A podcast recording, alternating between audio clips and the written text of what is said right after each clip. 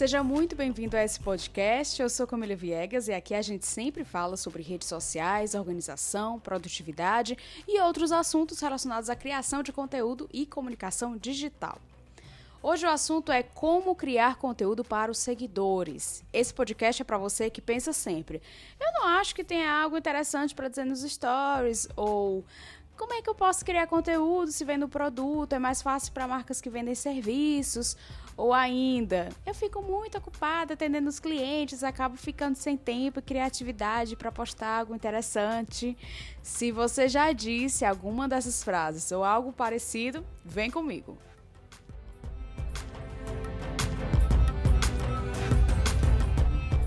Hoje em dia, todo mundo fala sobre conteúdo. Essa palavra já virou até modinha de tanto que as pessoas falam.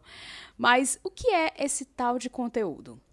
Bom, segundo o dicionário Michaelis, a palavra conteúdo é o mesmo que, abre aspas, assunto, tema ou argumento encontrado em determinado livro, documento, carta e etc. Fecha aspas. É ainda algo, abre aspas, de valor ou de interesse, algo que tem importância ou relevância. Fecha aspas. Eu acho que chegamos no ponto que eu queria: relevância.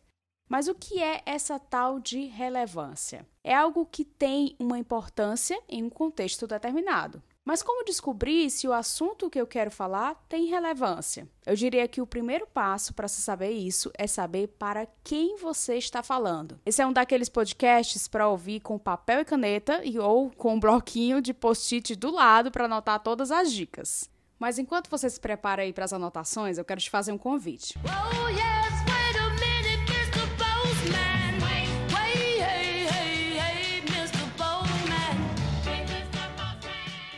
Se você mora em Fortaleza e está ouvindo esse podcast antes de março de 2020, eu quero te dizer que estão abertas as inscrições para dois workshops comigo aí na Terra da Luz. Valha, mulher! O primeiro é sobre construção de estratégias de marca no Instagram, onde a gente vai aprender a criar um posicionamento único que vai gerar engajamento e relacionamento com os seus seguidores. Porque mais do que um feed bonito, seu perfil também precisa ter conteúdo e relacionamento real, né? Esse vai acontecer dias 10 e 11 de março, de 19 às 21 horas. O segundo convite é para um outro workshop sobre conteúdo e fotografia criativa no Instagram, onde a gente vai aprender técnicas que vão te ajudar a ter mais do que um feed atrativo e com identidade visual bonita, a criar um conteúdo que engaja usando as ferramentas certas para isso. Esse vai acontecer dias 13 e 14 de março e esses workshops foram desenhados pensando no seu valiosíssimo tempo e, claro, no meu também, por isso escolhi horários fora do expediente de trabalho em um lugar super bacana, gente, o tipo café e coworking. Porque a gente não vive sem uma boa comidinha, não é mesmo? Olha, para terminar, os dois workshops são voltados especialmente para profissionais que trabalham com comunicação digital, estudantes e influenciadores.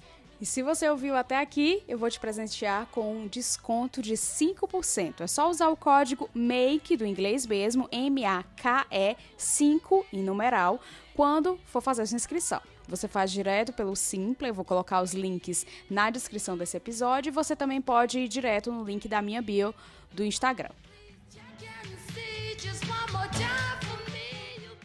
Bom, recado dado, vamos voltar ao assunto de hoje, que é como criar um conteúdo que seja relevante para os seus seguidores. Como engajar através desse conteúdo?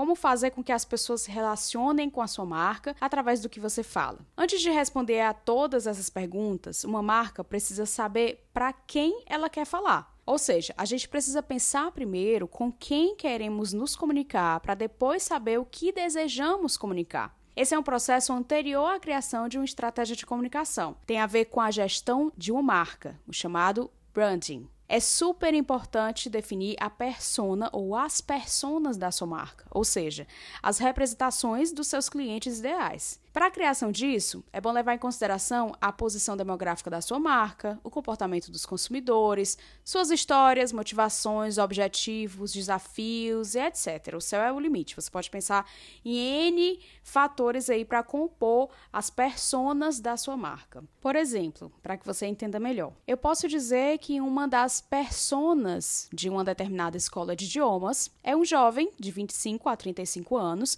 que está inserido no mercado de trabalho e que precisa se qualificar através da aprendizagem de uma língua. Posso dizer também que ele mora ou trabalha próximo de onde está essa escola e que o seu horário mais disponível para essa atividade seria antes ou depois do trabalho. Eu posso dizer ainda que ele é uma pessoa conectada, que valoriza o uso das tecnologias, tanto para facilitar o aprendizado, quanto para agilizar a comunicação com o professor e com os colegas de classe, e ainda que, dependendo da língua escolhida, ele pode até já ter um conhecimento prévio, mas percebeu que uma aprofundamento no aprendizado desse, desse idioma é necessário para que novas oportunidades se abram no mercado para ele.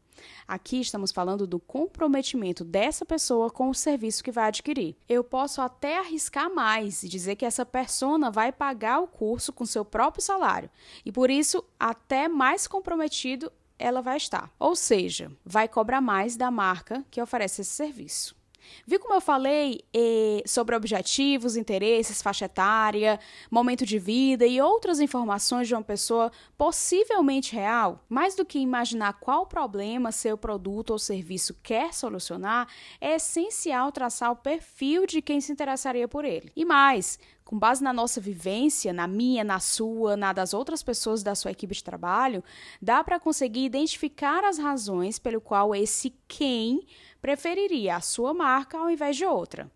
Falando sobre Instagram, se a sua marca já tem um perfil dentro dessa rede social, você precisa conhecer para quem você já está falando. Mas aí você me pergunta, mas Camila, como é que eu vou fazer isso? Bom, a primeira coisa que você tem que fazer é entrar na sua conta, clicar no ícone menu que fica na parte superior direita da tela.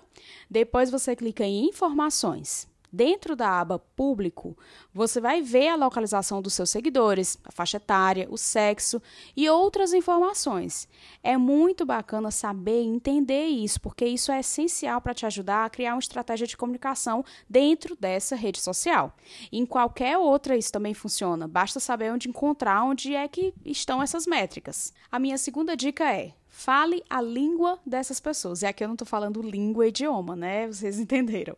É, se conecte com, a, com os seus seguidores a partir da forma como eles também falam, como eles se relacionam, como eles é, comunicam, se comunicam. Porque por mais que você identifique diferentes personas, e não se preocupe se você identificar várias na sua marca, porque é óbvio que todas as marcas têm várias personas, você precisa prestar atenção no que atrai essas pessoas até você. Qual é o ponto que tem de conexão entre essas diferentes personas é, e seus diferentes perfis e su suas diferentes informações de objetivos, de momentos de vida, de tudo que a gente falou anteriormente. Qual é esse ponto em comum que, fazem que faz que elas cheguem até você, tá?